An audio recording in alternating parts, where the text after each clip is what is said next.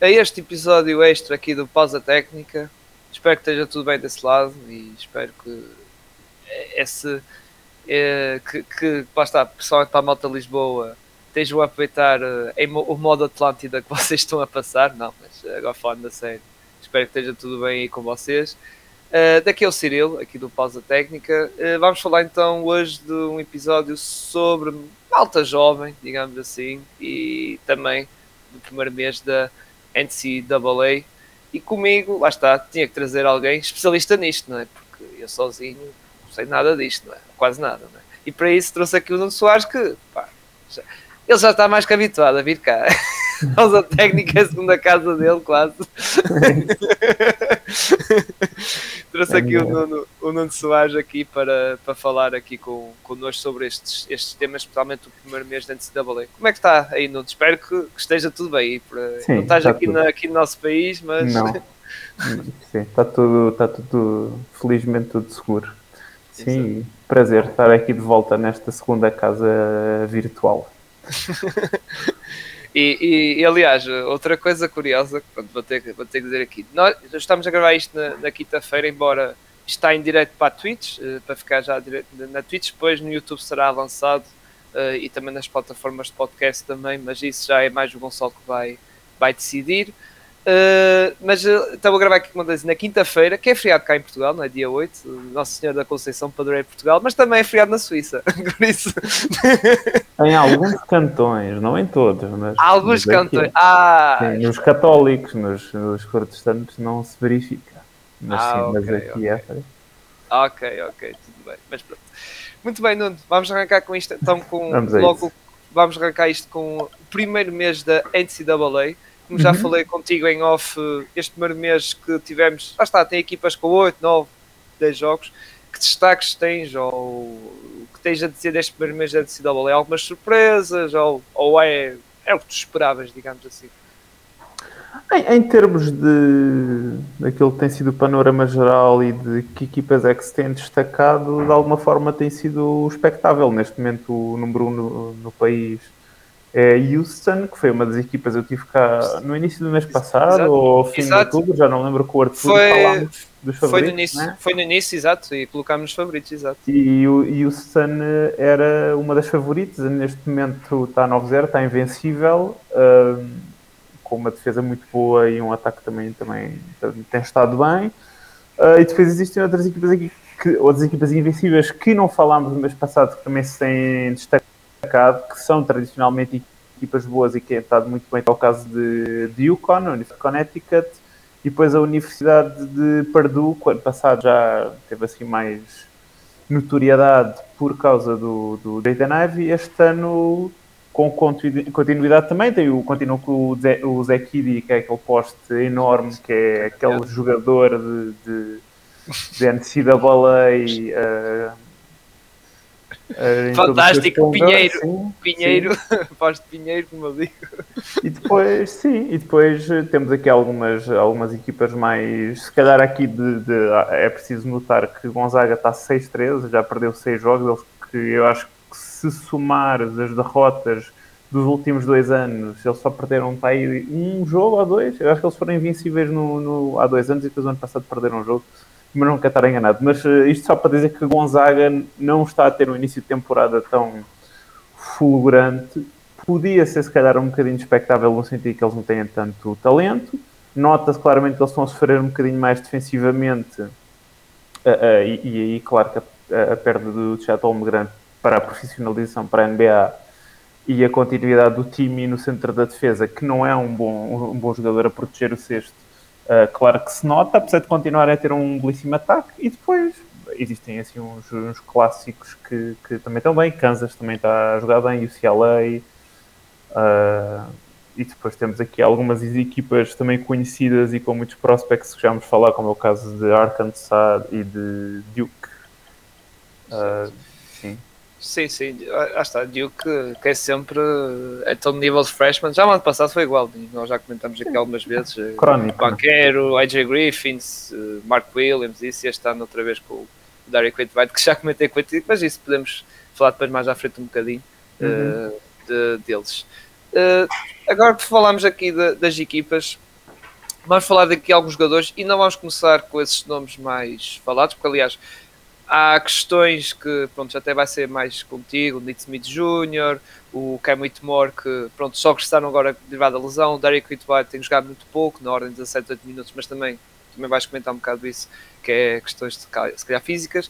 Queria destacar os jogadores que estão mesmo a, digamos, a brilhar neste início da época da NCAA, que até comentei contigo, eh, subiram ali umas posições de alguns uh, mock drafts e até vou começar com o jogador que até subiu naquele mock draft que eu gosto mais, que é o do Tank, do Takaton, que é o Brandon uhum. Miller, que atualmente até está. Brandon Miller, que é de Alabama, que até está em quinto lugar, lá está nesse mock draft do, do site.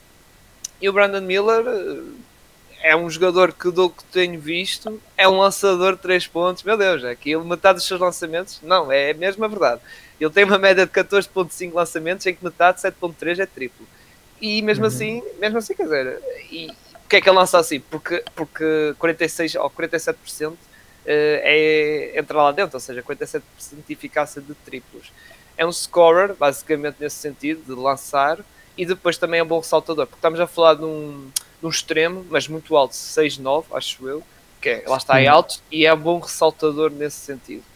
E também lá está, é o que eu queria destacar era um bocado isso, é a sua capacidade de lançamento muito boa de, de 3 e também os seus os seus, uh, os seus lá está, capacidade de ressalto e também de marcar pontos.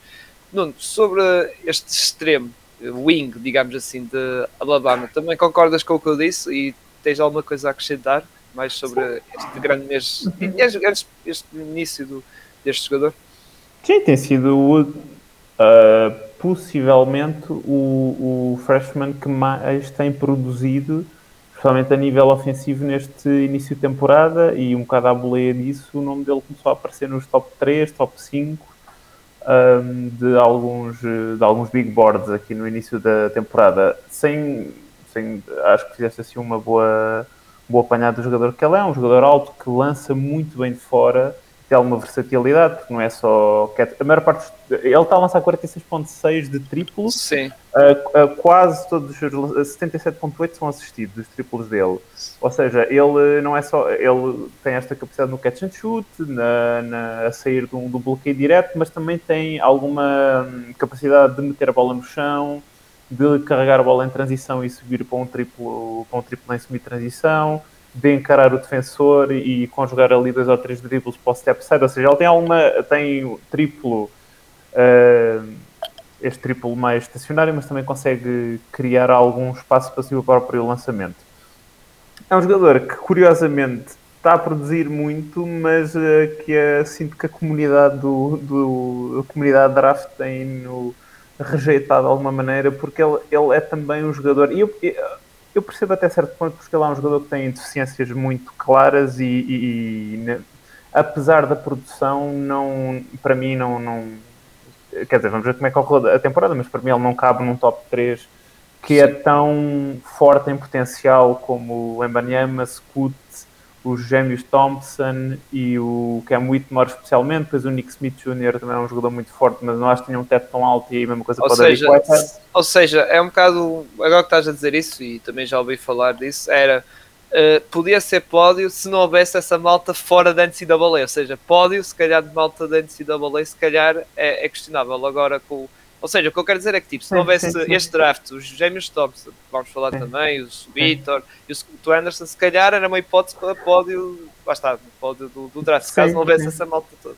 Exato, mas não acho que se fosse, não seria um pódio, ou seja, não acho que ele seja uma, uma futura peça basilar de alguma equipa. Posso explicar porquê. Ele está a lançar quase 50% de triplo, como a gente já falou, e ele lança bem da linha de triplo, é muito bom lançador. Ele está a lançar em todos os lançamentos de 2, 34,5%.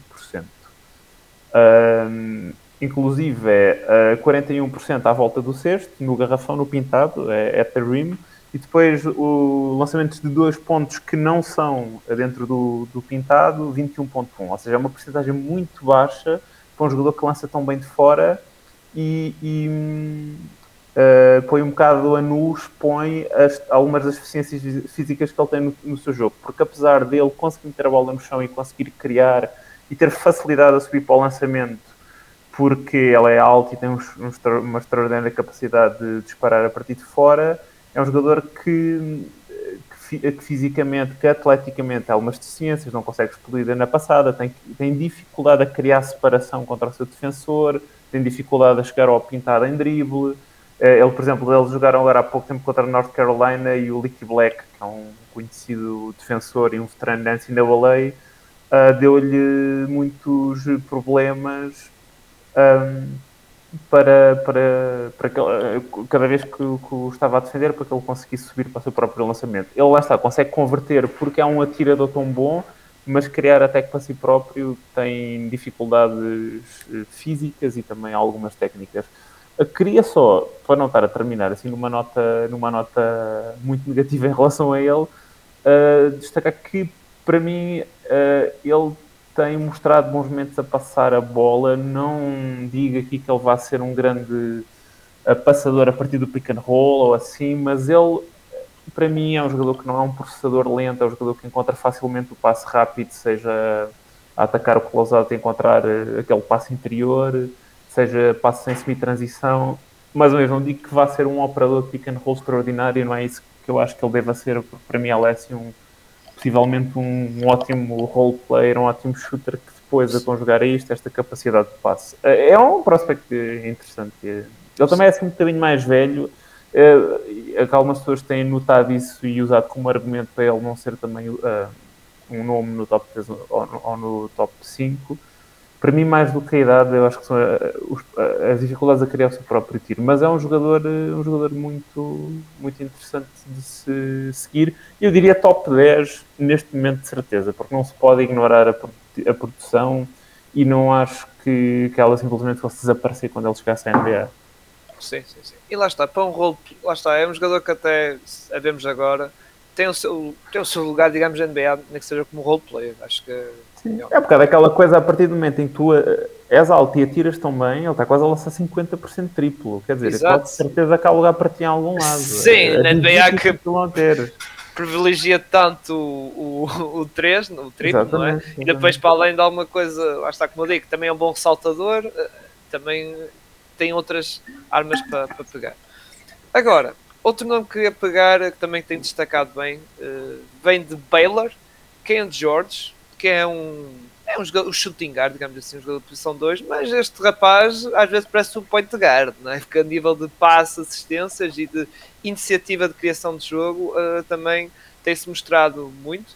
Agora, claro, nem tudo uh, está a correr bem a ele, porque na questão, por exemplo, do lançamento, olha, até é pior, agora que estou a ver melhores números, agora até, até é pior com o Brandon Miller, porque lança mais de 3, ele é, porque em 3 tentativas de lançamentos 7.8 são 3 e a eficácia não tem sido lá, lá está, não tem sido tão boa, digamos, são 33, uhum. digamos assim, arredondado, 33% de triplo e 40% de pronto, lançamentos de, de field goal. Já na linha de lance livre, já não treme tanto, na linha de lance livre é quase 86% de eficácia, mas o que eu queria destacar nele é basicamente a sua capacidade de passe, é verdade que faz muitos turnovers, mas isso é normal, então um jogador que tem uma usage e transporta a bola e tenta criar um bocado o jogo, é normal que também tenha os seus turnovers e também, lá está, tem marcado também os seus pontos, mesmo que esteja ineficaz, digamos assim. Nuno, o que tens a comentar sobre este shooting guard, que é como digo, é quase um point guard desta equipa de Baylor? Sim, ele é um, é um base, é um combo. Como, é combo um guard, sim, combo guard. 6'4", braços relativamente longos, larga, estrutura física larga, não é um atleta incrivelmente explosivo e acho que isso limita um bocado e afeta um bocado a eficiência ofensiva que ele, que ele não tem. Ele tem um shooting de 53.7 neste momento. Acho que provavelmente vai ser melhor do que isso. Acho que existe aqui um bocadinho de. Uh, do, o triplo está a cair menos do que é, é, o real talento dele como atirador, mas a verdade é que ele, ele tenta, tenta tentativas de pull-up muito difíceis e ele tem ali um step back, um step side. Um, ele é um ótimo pull-up jump shooter Uh, e como é, estica ali um bocadinho os limites do que é que ele pode fazer com o seu próprio ataque e daí se calhar essas porcentagens são um bocadinho mais baixas do que isso. Ele, eu diria que ele na NBA provavelmente é mais um jogador que alterna entre o ball handler com esta capacidade de pull-up shot making, muito bom. Eu, eu fico surpreendido com a capacidade de passe dele, porque ele vinha da AMG, da, da academia onde ele, jogava, onde ele jogava, mais como um enfim, é um bocado como tu descreveste, mas se calhar um score first e a verdade é que ele tem mostrado muita paciência uh, uh, um, ali no, no, no, pick and roll a deixar o bigo rolar, bom touch nos passes uh, e depois mesmo capacidade de fazer passes fora de quando não é ele a pessoa que está envolvida na ação principal, ou seja, atacar o close-out e fazer o passe. Ele para mim é um jogador com, com uma mistura de shot making de um físico, apesar de não ser um jogador super explosivo, um físico interessante, dá-lhe um bom fundamento físico. Um, a capacidade de passe e depois um, o, o triplo dele eu acho que vai ser versátil porque às vezes uh, recebe a bola ali a sair de bloqueios indiretos e dispara pode ser um jogador muito com um chão bastante interessante uh, para se calhar para a segunda metade do top 10 talvez eu tenho gostado de o ver. Acho que existe aqui uma batalha engraçada entre ele e depois outro jogador que é mais, se calhar, um iniciador secundário, que também é um nome a ter em conta no top 10, que é o Kaysen Wallace. Que ah, são sim. jogadores diferentes, mas que vão aqui a andar na, na bulha por, por eh, mais ou menos pela mesma posição do, do, do draft. Kesson Wallace, que é o, digamos, o point guard da equipa de, de Kentucky, não é? Kentucky. Que, que, também lá está, uh, pegar no, até posso, posso tocar um bocado nele também, podemos tocar um uhum. bocado nele. Também tem uh, começado, pelo que eu tenho notado muito bem, e a nível de, de lançamento tem estado, lá está, falaste de 50%, ele tem 50% de eficácia de, de 3 pontos. Uhum. Uh, e depois lá está, tem a questão de também ser um bom passador, e depois outra coisa que te, tem destacado muito neste início da época tem sido os roubos de bola. Eu acho que se não é líder, é perto disso, né? de roubos sim, de bola, 2.6, realmente é um número muito, muito grande. Agora há uma questão que ele tem, parece que é tipo uma cena de lá está, nível de eficácia de triplos e linha de lance livre, parece Luca Doncic, é 50% de eficácia de triplos e 50% de linha de lance livre, uhum, embora uhum. ele não vai muitas vezes à linha de lance livre, só vai um, um lá está, uma 12, vez e meia. Até agora. É, 12 tentativas no total na linha de lance livre. Sim, sim. É, é muito pouco, ou seja, nota-se que é um jogador que não ataca muito ao sexto, é um jogador muito de, de lançamento exterior. Uh, mas uhum. lá está, tocando um bocado nele, agora que falaste dele, e por acaso era um dos nomes que estava assim um bocado ali, uh, assim, um, basta, não era assim muito para falar, mas agora que tocas nele, o que é que tens achado do, do Kesson Wallace, do base do Kentucky?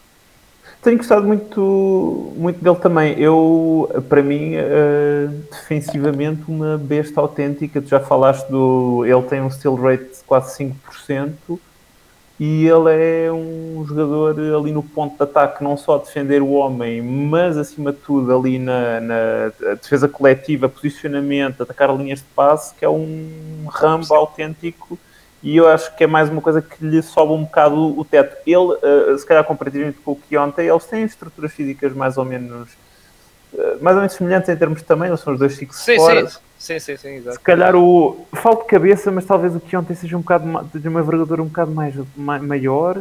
Sem não, eles têm o mesmo peso. É que eles têm o mesmo alto, pelo menos aqui na, no site. Sim, sim, aqui, eu estou a é falar é de peso. envergadura de, de braços, digo. Ele, mas eles ah, têm ah, semelhantes. Ah, o Kesson acho que é mais. Acho que tem mais, pelo okay. menos. Não tenho, não tenho a certeza absoluta, mas, eh, mas um bocado mais atlético, um bocado mais uh, rápido a acelerar em áreas curtas se calhar um jogador não tão habilidoso ofensivamente, porque eu confio, por exemplo, mais no pull-up eh, shot do, do, do Keontae, confio um bocado mais na versatilidade do tiro exterior do Keontae. O, o, o, o Kaysen Wallace está a lançar bastante bem de 3, mas tem um 3-point rate um bocado mais baixo, ele só lançou 28 vezes 3 até agora, e acho que Keontae e George já lançou bem umas 70 ou assim. Uh, eu diria que o, a bag, como, como eles dizem, do, do Keontae George é um bocado mais ele é um bocado mais shifty no dribble, consegue baixar ali um bocado na centro de gravidade, consegue tem uma ali uma lista de opções para disparar a partir do dribble um bocado superior, mas o, o, o para mim é mais um, um iniciador secundário, um jogador mais disruptivo defensivamente. Eu acho que dos dois um, acho que até agora o Kaysen Wallace em termos de impacto, e se formos olhar para, para métricas de impacto tipo Ox plus minus no Bart Torvik, o Cassiano Wallace tem sido bastante melhor. Bastante melhor, não, não estou a exagerar, mas um bocado melhor. Sim, uh, o Share também. Uh, é, São jogadores um bocadinho. O Cassiano Wallace, uh, se calhar, não tem ali tanta mostarda ofensiva, mas e está mais preparado para um papel uh, de, de iniciador secundário, mas dá mais qualquer coisa defensivamente do que, que, ontem. Mas os dois jogadores uh, muito interessantes e, e bacanas de ver jogar também. Divertidos. Muito bem. E agora vamos tocar nos tais nomes que eu falei antes, um bocado, aqueles jogadores que regressaram ou fizeram a sua estreia esta semana, não é? Que lá está, são, já são jogadores do nível acima destes que, que, nós falamos. São malta que é tipo, ok, estes aqui podem ir até ao, ao, ao pódio, tirando um, tirando o Derrick. Mas o Derrick até vou, vai ser o, o, terceiro a falar. O primeiro, uhum. queria passar para o Nick Smith Jr. E Nuno, como eu te disse em off, eu não queria copiar o que tu meteste no Twitter, basicamente, copyright, uhum. podes-me pegar e, e dizer, é pá, tu disseste quase tudo o que eu escrevi no Twitter por isso eu passo logo a palavra para ti, para, para falar daqui deste combo guard, não é? Nick Smith Jr., que até entrou não. bem, não é?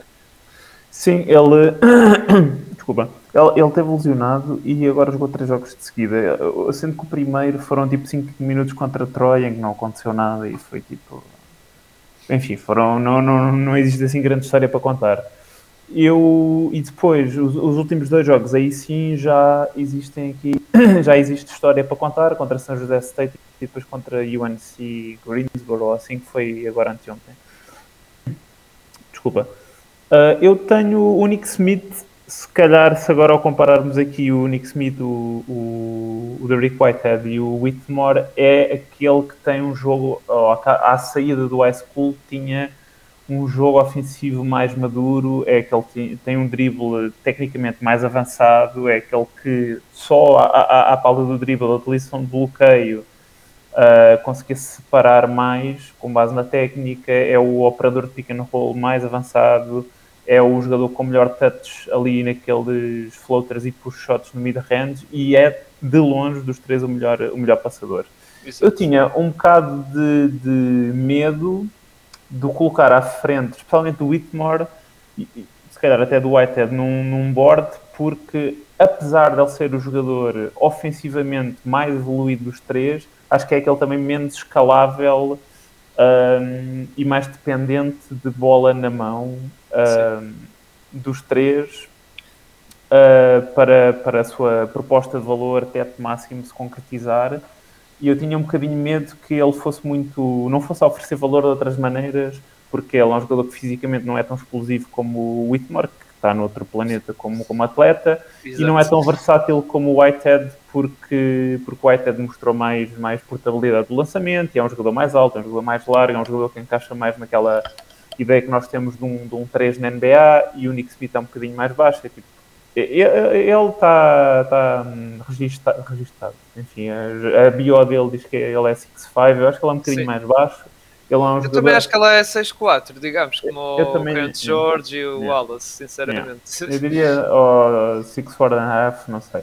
Mas, eh, de qualquer maneira, um bocadinho o jogador menos largo, apesar de ter boa envergadura, menos largo, menos forte, menos capacidade de meter músculo, menos explosivo. E a verdade é que ele, especialmente neste primeiro jogo, mostrou que está preparado para ser um para além de ter mostrado essa capacidade já um bocadinho de criação individual, em que ele usa ali aqueles easy dribbles, usa ali o, o, o jab steps, sim, ele sim, tem ali sim. imensas manhas, fintas de corpo para meter os defensores eh, individuais ali em sobressalto, mas mostrou muitas coisas com um jogador que encaixa num papel secundário, mais como um combo guard, um, que pode criar e pode ser um conector, mostra a capacidade de, de, atacar, de atacar a zona e de encontrar os espaços abertos, cortando na linha de fundo, espaçar simplesmente se tiver de espaçar, um, fazer aqueles passos que é simplesmente ligar os pontos, tipo recebes e metes no próximo jogador Exato. e não deixas a bola colar. E ele mostrou muito disso, especialmente naquele primeiro jogo, uh, e, e para além de ali alguns flashes de, de, criação individual e de distribuição. Eu continuo muito apaixonado com a capacidade de passe dele e ele, agora já vi o, o, jogo mais recente que ele fez e ele tem um outro passe muito muito bom. Eu acho que dei aqui para tirar grandes ilações onde é que colocaria tal e tal, mas, mas, mas antes, lembrei-me alguma coisa.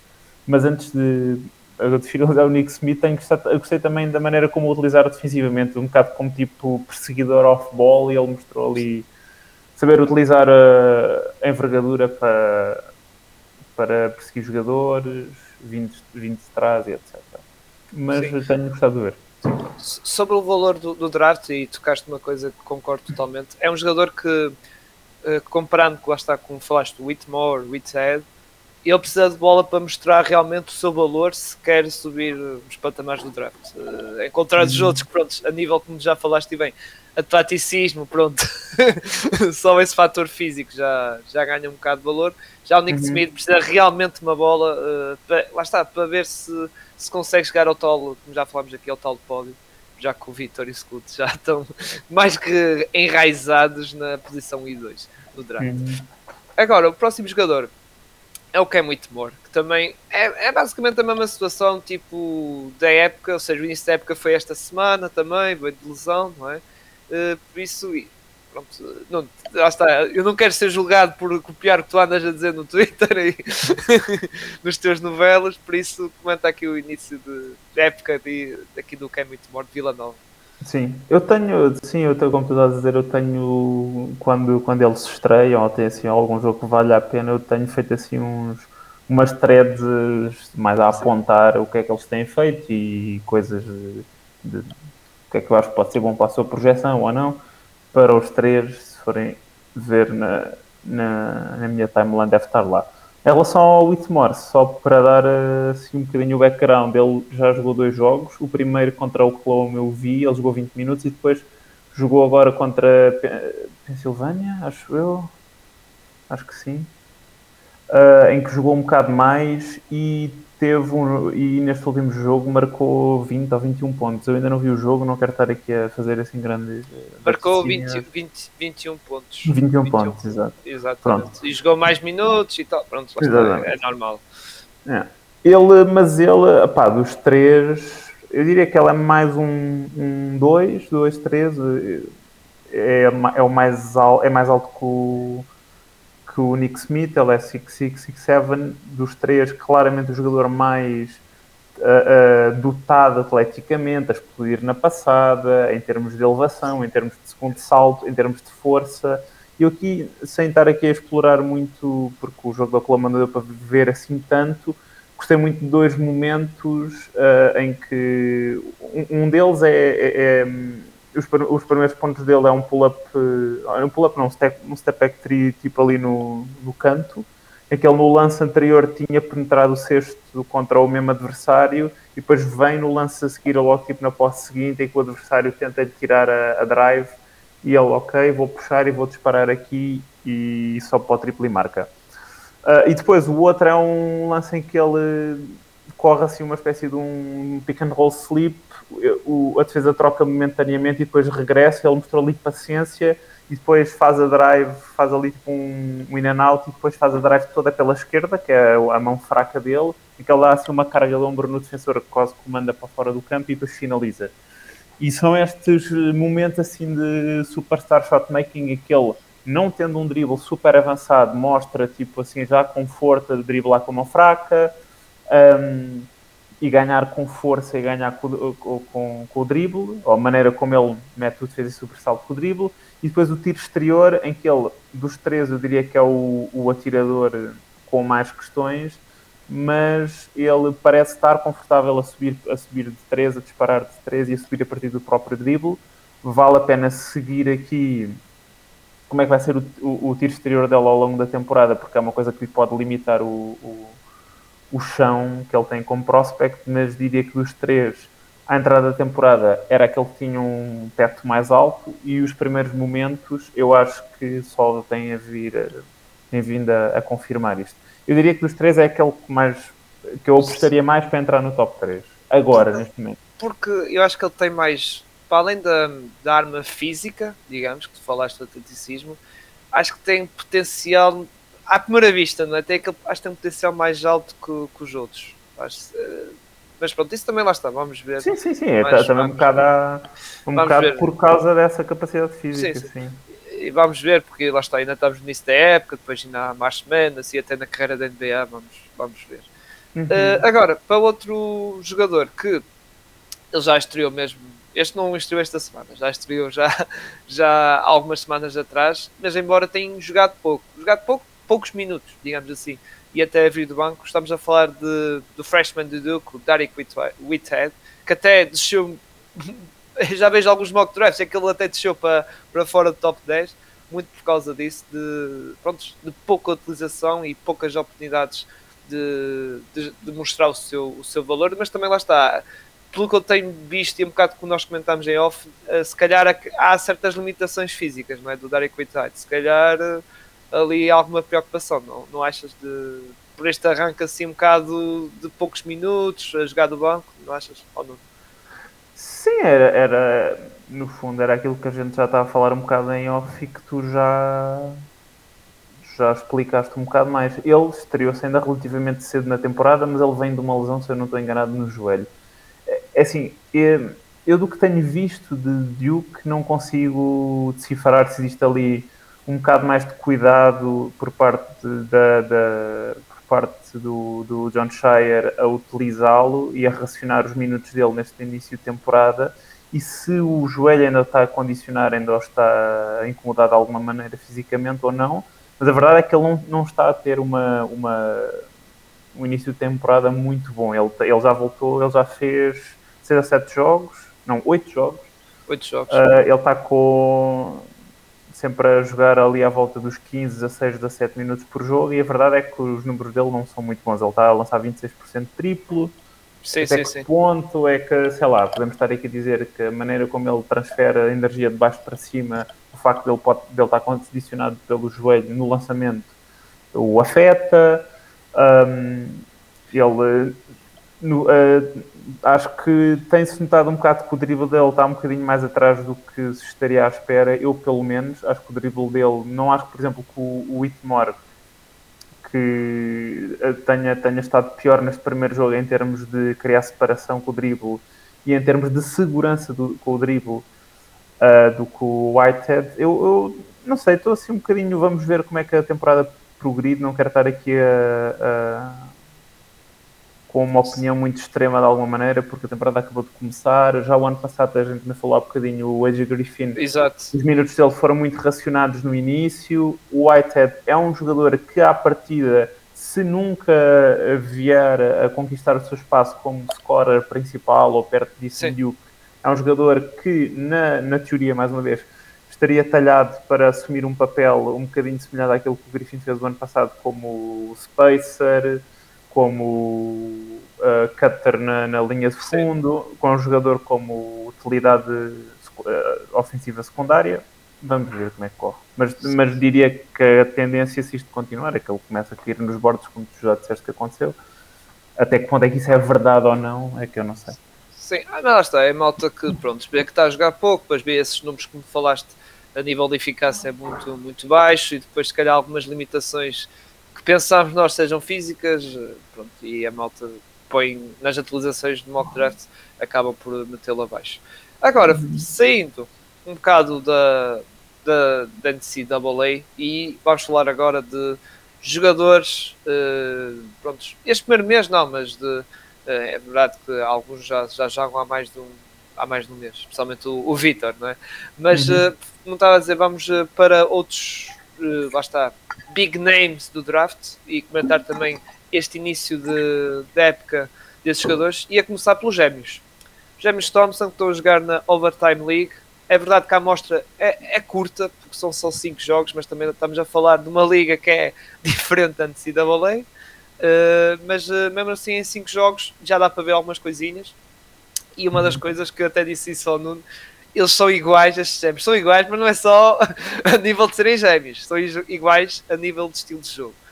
Uh, muito bons passadores, são, digamos, como os americanos gostam de dizer, são jumpers, drivers, bons saltadores, gostam de atacar o cesto.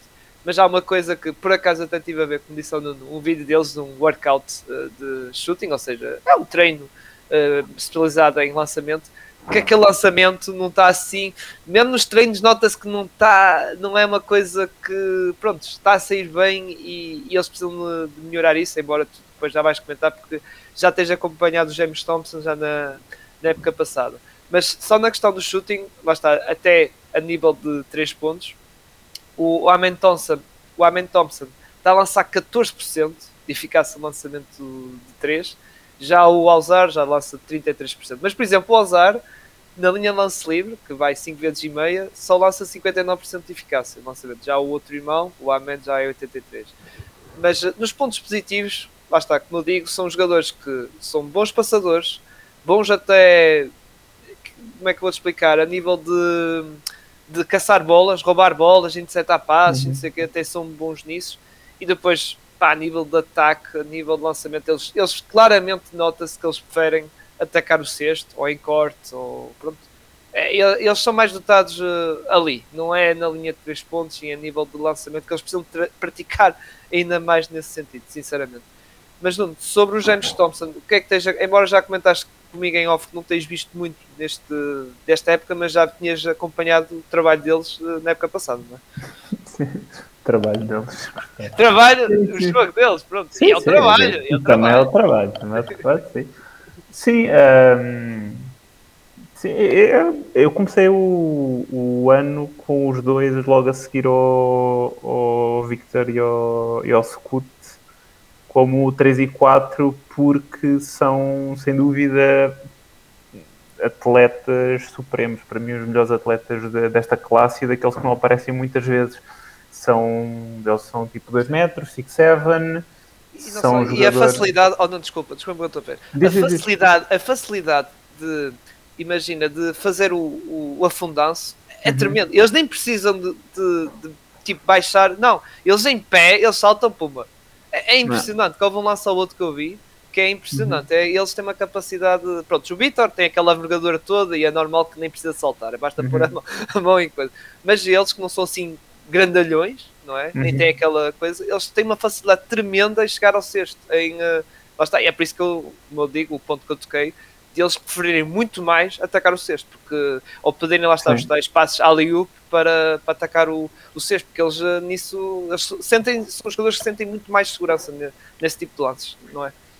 Sim, e, e, e, conseguem ganhar num para um ou em transição, semi-transição com imensa facilidade, mas, mas pronto. É uh, num para um contra uma defesa estabelecida com imensa facilidade, porque tem uma capacidade de explodir na passada inacreditável, são jogadores que geram imenso poder com, com a passada, que têm imensa fluidez, que são longos, que têm um controlo corporal de, de, tipo no ar espetacular. E depois eu acho que eles são assim um bocadinho diferentes, ou seja, eles têm semelhanças que tu falaste, sei lá, a mecânica do jumper, esse tipo de coisas, mas eu acho que a teoria do Amen é se calhar ser um, um criador, um criador alto, assim, um jumbo creator, não digo, sei lá, um heliocêntrico, mas, mas um jogador que cria com mão no meio campo ofensivo, porque é um, um, um excelente passador a partir do pequeno roll, ou a simplesmente a atacar e a fazer colapsar a defesa, ele é super criativo e depois mistura essa criatividade, essa inteligência com o atletismo.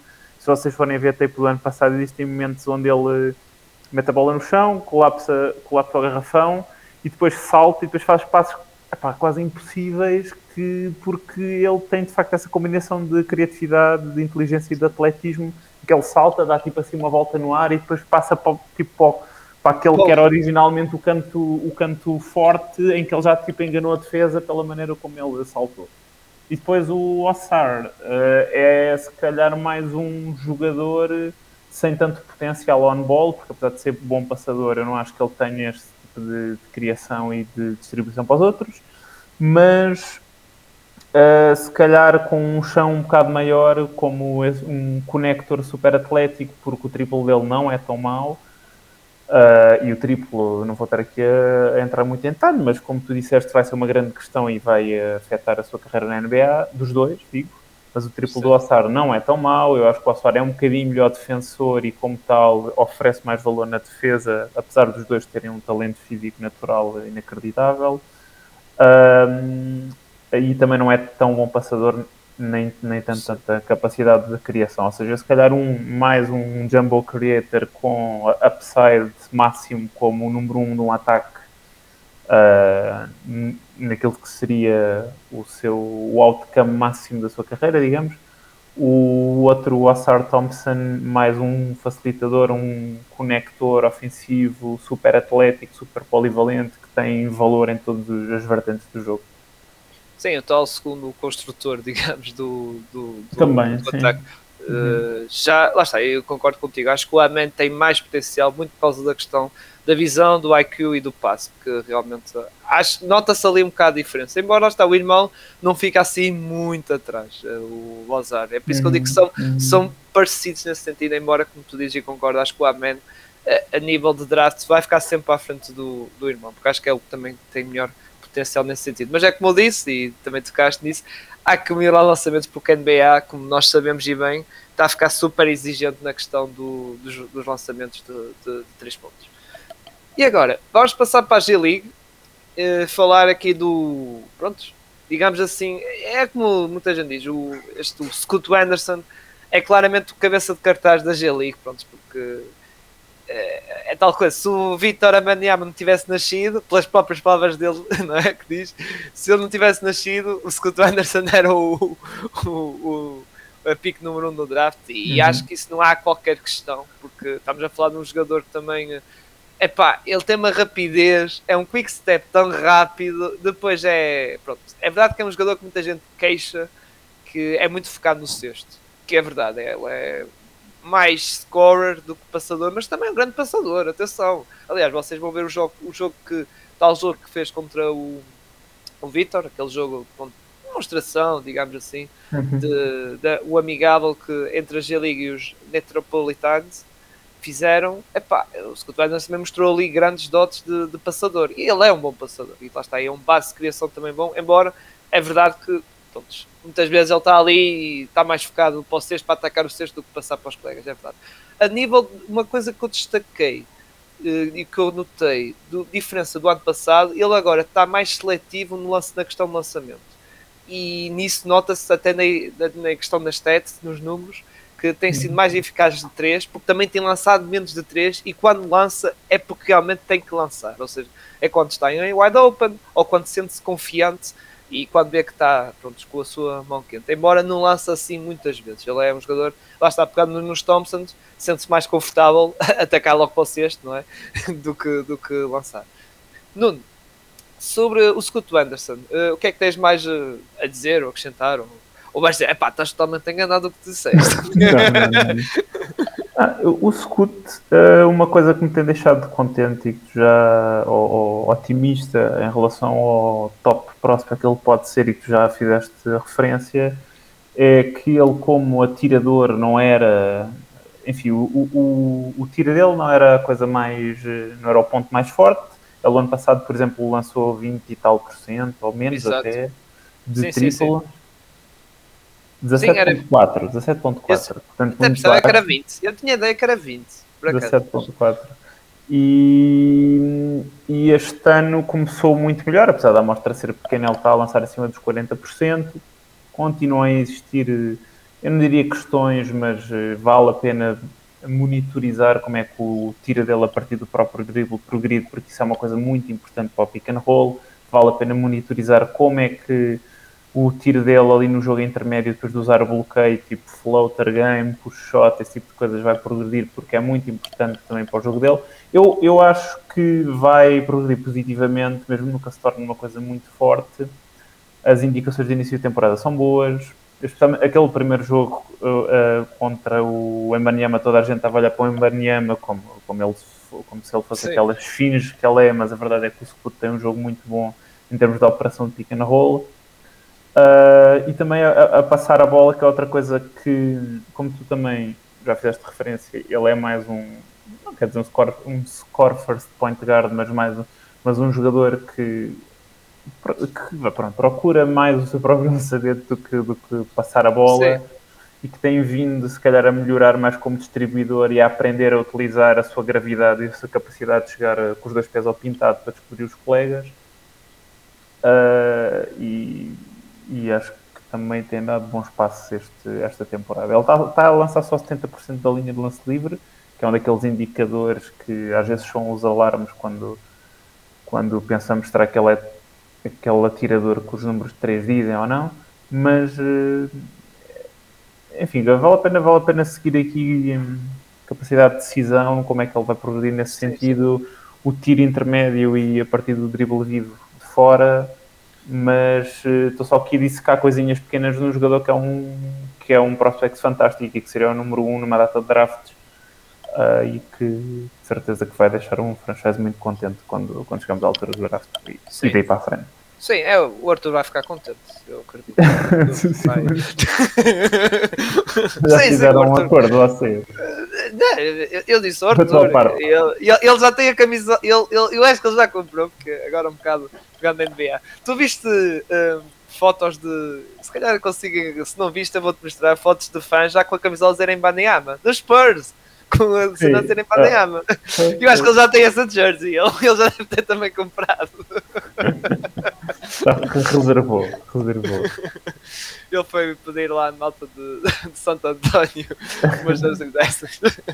Mas pronto, uh, sobre Scoot, opa, é, eu, eu não estou muito preocupado com a questão do, do lançamento, mas já digo, acho que já está mais inteligente nesse sentido, e na questão de olhar para o sexto sempre, porque já noto uma evolução, como eu digo, nisso, e depois lá está, a maturidade que ele vai ganhando, uh, mesmo na NBA, vai levantar mais a cabeça e isso, e ele tendo essa qualidade, ele tem essa qualidade e essa skill de passe e de visão, as coisas depois vão, vão acabar por acontecer por ser também mais inteligente e passar mais a bola nesse sentido e não ser ele sempre a criar ou tentar fazer os pontos da, da equipe. Por isso acho que isso estamos tranquilos. Sobre outra coisa também que esqueci aqui num ponto é a nível de, de, de, roubos de bola, que ele já no ano passado era um ratinho, digamos assim, a querer roubar bolas e ele este ano uhum. também continua com essa, com essa, pronto, com essa qualidade, digamos assim, de querer roubar uh, muitas vezes a bola e de setar passes isso.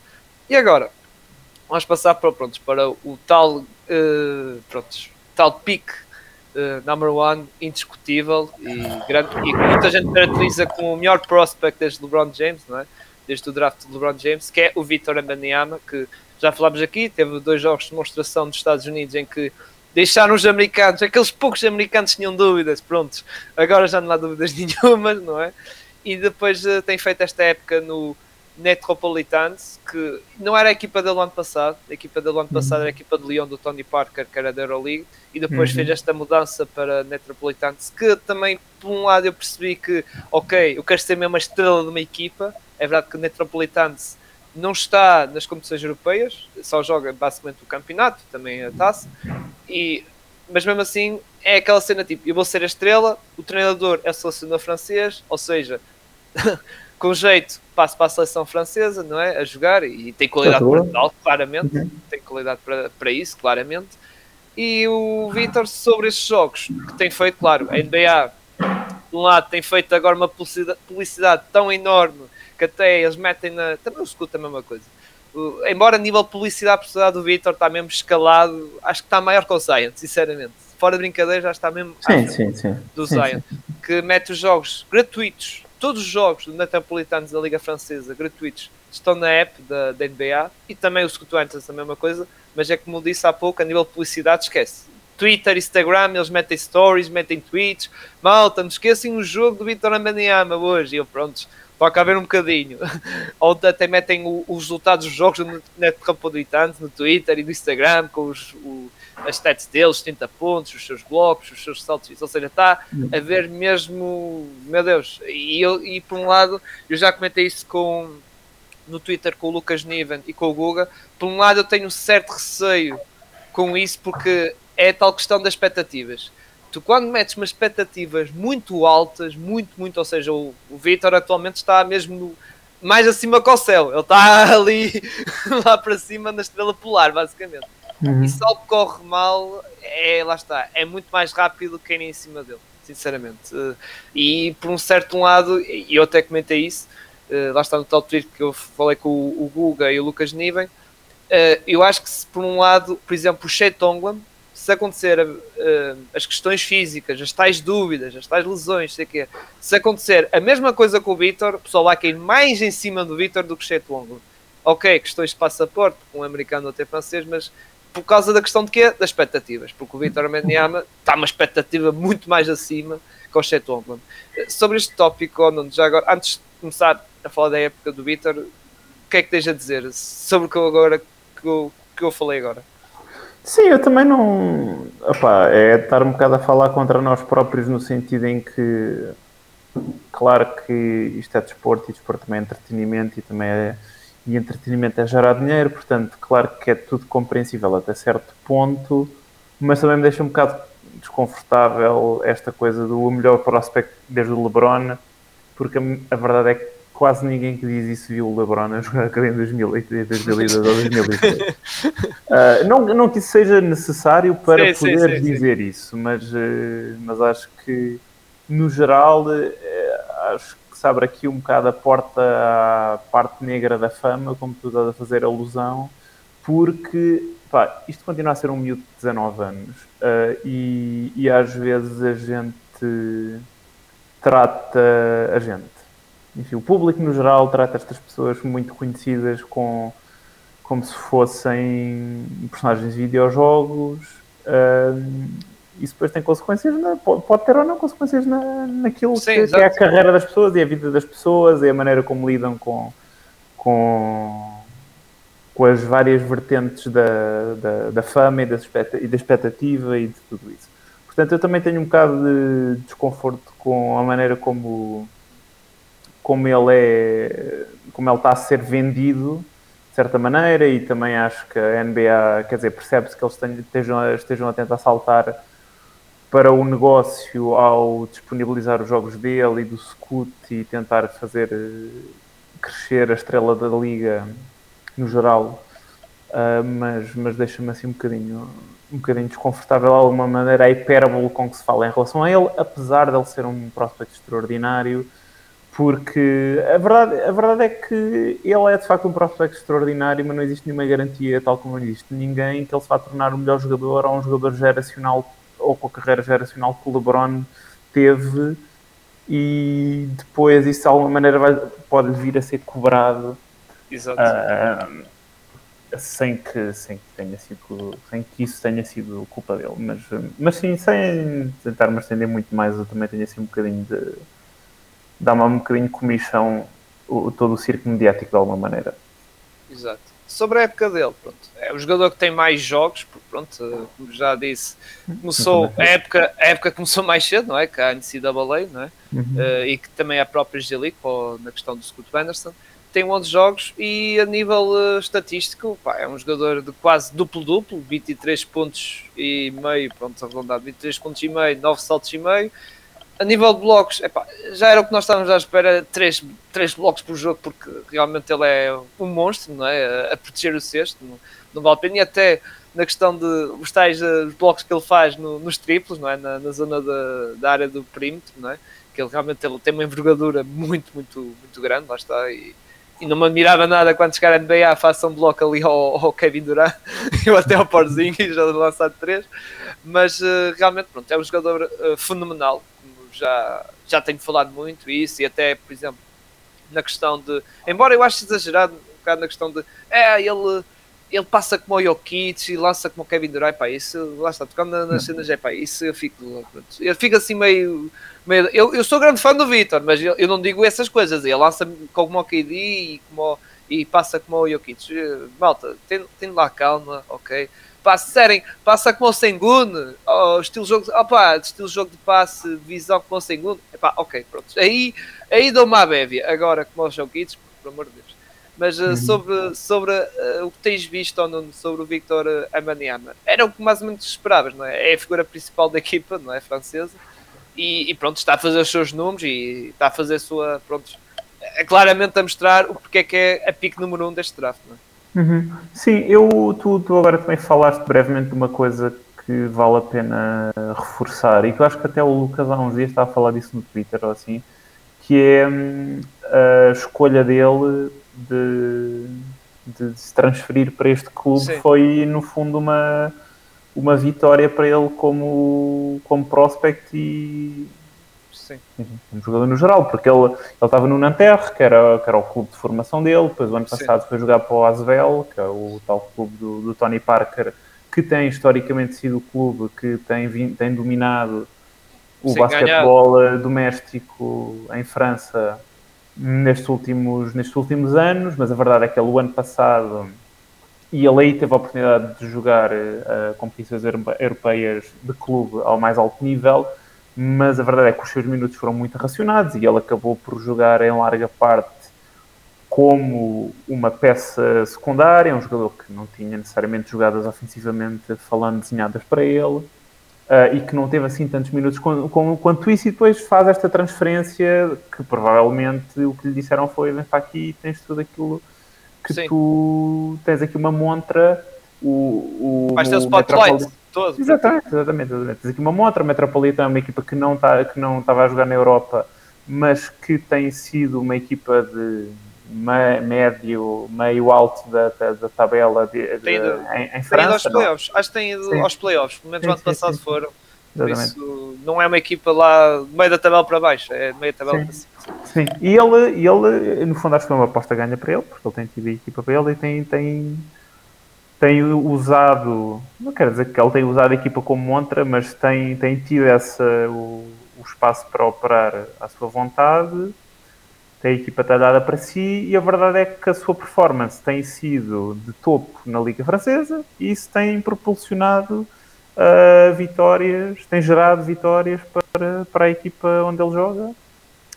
Uh, e depois acho que não vou aqui entrar muito em detalhes do que é que eu tenho achado do, do jogo dele, mas, mas só assim umas notas. Eu, uh, o tiro exterior dele era uma daquelas coisas que nós tínhamos vindo a seguir nos últimos anos. Eu sempre tive confiança que o tiro ia aparecer e este ano tem-se materializado. Ele mostra a versatilidade no tiro, seja a receber e a tirar no close-out, seja a partir do próprio dribble, onde ele, quer dizer, aparecem aqueles highlights ridículos Sim, uh, em que ele lança assim um daqueles fadeaways de uma, per, uh, de uma perna a, a Dirk Nowitzki e acerta, e é bom ver que ele tem a, a, a, capacidade técnica de lançamento, potencial, e tem também a, a, confiança para tentar fazer coisas dentro do campo. Isso é uma coisa muito à, à Luca, por exemplo. O Luca é daqueles jogadores que é uma espécie de, de cientista maluco dentro do campo que tenta coisas e eu acredito sinceramente que esses prospects que têm essa liberdade para tentar coisas, criatividade e confiança para fazer estão sempre a puxar os limites daquilo que eles podem ser como jogadores e isso é uma coisa que me dá é mais uma coisa que me dá confiança no jogador que o Mbanyama pode vir a ser. Sim, e ele está tocando nos highlights, aqueles highlights que ele faz aqueles dribles assim, tanto, lá está, e depois lança três com uma coisa, uma coisa tão natural, e depois é como tocaste num ponto e bem. Parece ser um jogador mais confiante nesse sentido, confiança de. E, e, nisso, pronto, faz com que tenhas o êxito de marcar os teus lançamentos, uh, sendo confiante disso e não ter medo para, de arriscar. Um bocado do exemplo que falaste do Luca, o Luca muitas vezes é um bocado criticado por, pronto, por às vezes tentar, uh, à maluca, sempre fazer step backs e às vezes fazer passos assim um bocado, um bocado à toa, mas ao menos tem a confiança e lá está. Vai haver jogos em que aquilo resulta e vai dar um espetáculo, como o caso do Luca Lonzitos, não é? E o Vitor, uh, acredito que também. Uh, nesse sentido que tem melhorado na questão de lançamento e maior confiança, que era uma das coisas quando passada a malta, pronto, ficava assim coisa, ou que basicamente o seu lançamento consistia em catch shoot, quando passado acontecia muitas vezes isso, não era um criador de lançamento a partir do uhum. livro, era mais catch shoot, e este ano não, este ano estamos a ver mais, uh, mais coisas a nível de triplo, que é criar o seu próprio lançamento. Uh, pronto. É um bocado como o meu bol bol. Ele anda a ver os vídeos do bol bol e anda a criar. É isso, é isso, é isso. E ele daqui um bocado vai aparecer highlights a fazer coast to coast para a linha de 3 pontos, alto e vou lançar. Pronto, tipo o Bol Bol. Pá, é como eu digo, o Bol Bol vai ser um bom suplente para o Vitor Amaniama, meus, meus mágicos. Também quero todos, pá.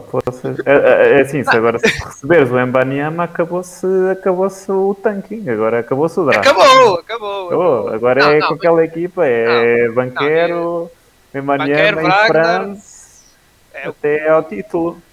Sim, sim. É, sim, é claro que é, que é isso. E atenção, se formos a ver, se o KC também saiu amanhã, é, já tem que olhar completamente para cima. É, é a realidade. Quem receber o, o Ambaniama e até o Scoot, direi assim, já não pode ganhar tanto para o, para o tanking, sinceramente. Acho que porque já tens o teu franchise player, aquele talento geracional que pode também acionar a coisas altas de playoffs, digamos não, não vais andar a tancar mais outra vez por baixo, diria eu. Não é? Acho que é um bocado isso. Então, se forem equipas que já têm aquele core com algum potencial, e é um core como os meus Magic, como, como os Oklahoma, até posso pegar um bocado nos Rockets, digamos assim, embora não tenha assim tanta confiança neles, mas se apanhar o Vitor Amaniama, aquilo já tem, já tem alguma coisa para pegar para levar lá para cima. Já não precisa tanto olhar para, coisa, para, olhar para o draft. Por exemplo, se for para os Pacers, para o Benedict, já, já tem ali algumas pecinhas interessantes. Chris Duarte, que agora pronto, no gráfico eu acho que todas as equipas, estavas a falar, e acho que todas as equipas que nós identificamos como equipas em construção ou, ou em tanking, ou como queiram chamar, já têm de alguma maneira, quase todas, se calhar. Eh, se calhar os Spurs, Spurs e Jazz. Pronto, os Jazz mais, sim. Os Spurs eu acho que têm boas peças secundárias, mas, eh, mas não têm uma estrela. Sim, sim, sim. Mas sim, todas, se calhar excluindo esses, um, já têm ali um core interessante. Não quer dizer que eles escolham o Embanyama e depois no ano a seguir estejam a tancar outra vez, porque muitas vezes é assim, por muito bom que o Embanyama seja como prospect, existe uma grande probabilidade dele não ir ser um, grande, um bom sim, jogador sim. sequer no primeiro ano da NBA, porque isso é, é isso é sim, os rookies não são bons jogadores, são muito raros os rookies que são bons jogadores no primeiro ano em termos de impacto no jogo, e portanto, mas... Uh, nem todos são Magic Johnson, claro, nem todos claro, são. Exatamente. Que é aquele, pronto, é aquele caso mais, mais coisa, mediático, mais que é extremo, Magic Johnson, claro. é, uhum. que, que, chegou e ganhou e até foi uh, eh, MVP da, das finais. Uhum. Muito bem, não, estamos fechados então aqui no episódio. Olha, falámos, lá está, uma conversa muito boa, primeiro mês uhum. de NCAA, falámos também de. Olha, até foi 10. 10 nomes, olha, já fizeste, até fizemos uhum. Top 10 de draft, já viste? Já viste? 10, é pá. É pá, até ficou muito bem, ficou muito bem, muito bem. Nuno, muito obrigado por estás cá pá, e por ajudar-me a fazer este episódio. Se quiseres dar aqui o plug ao teu trabalho no Twitter e do Baixa Laranja, estás à vontade uh, agora. Sim, eu estou no Twitter, é Nuno R. Soares, é o handle, arroba. Uh, Borracha Laranja, eu tenho. Nós continuamos com a, com a newsletter este ano.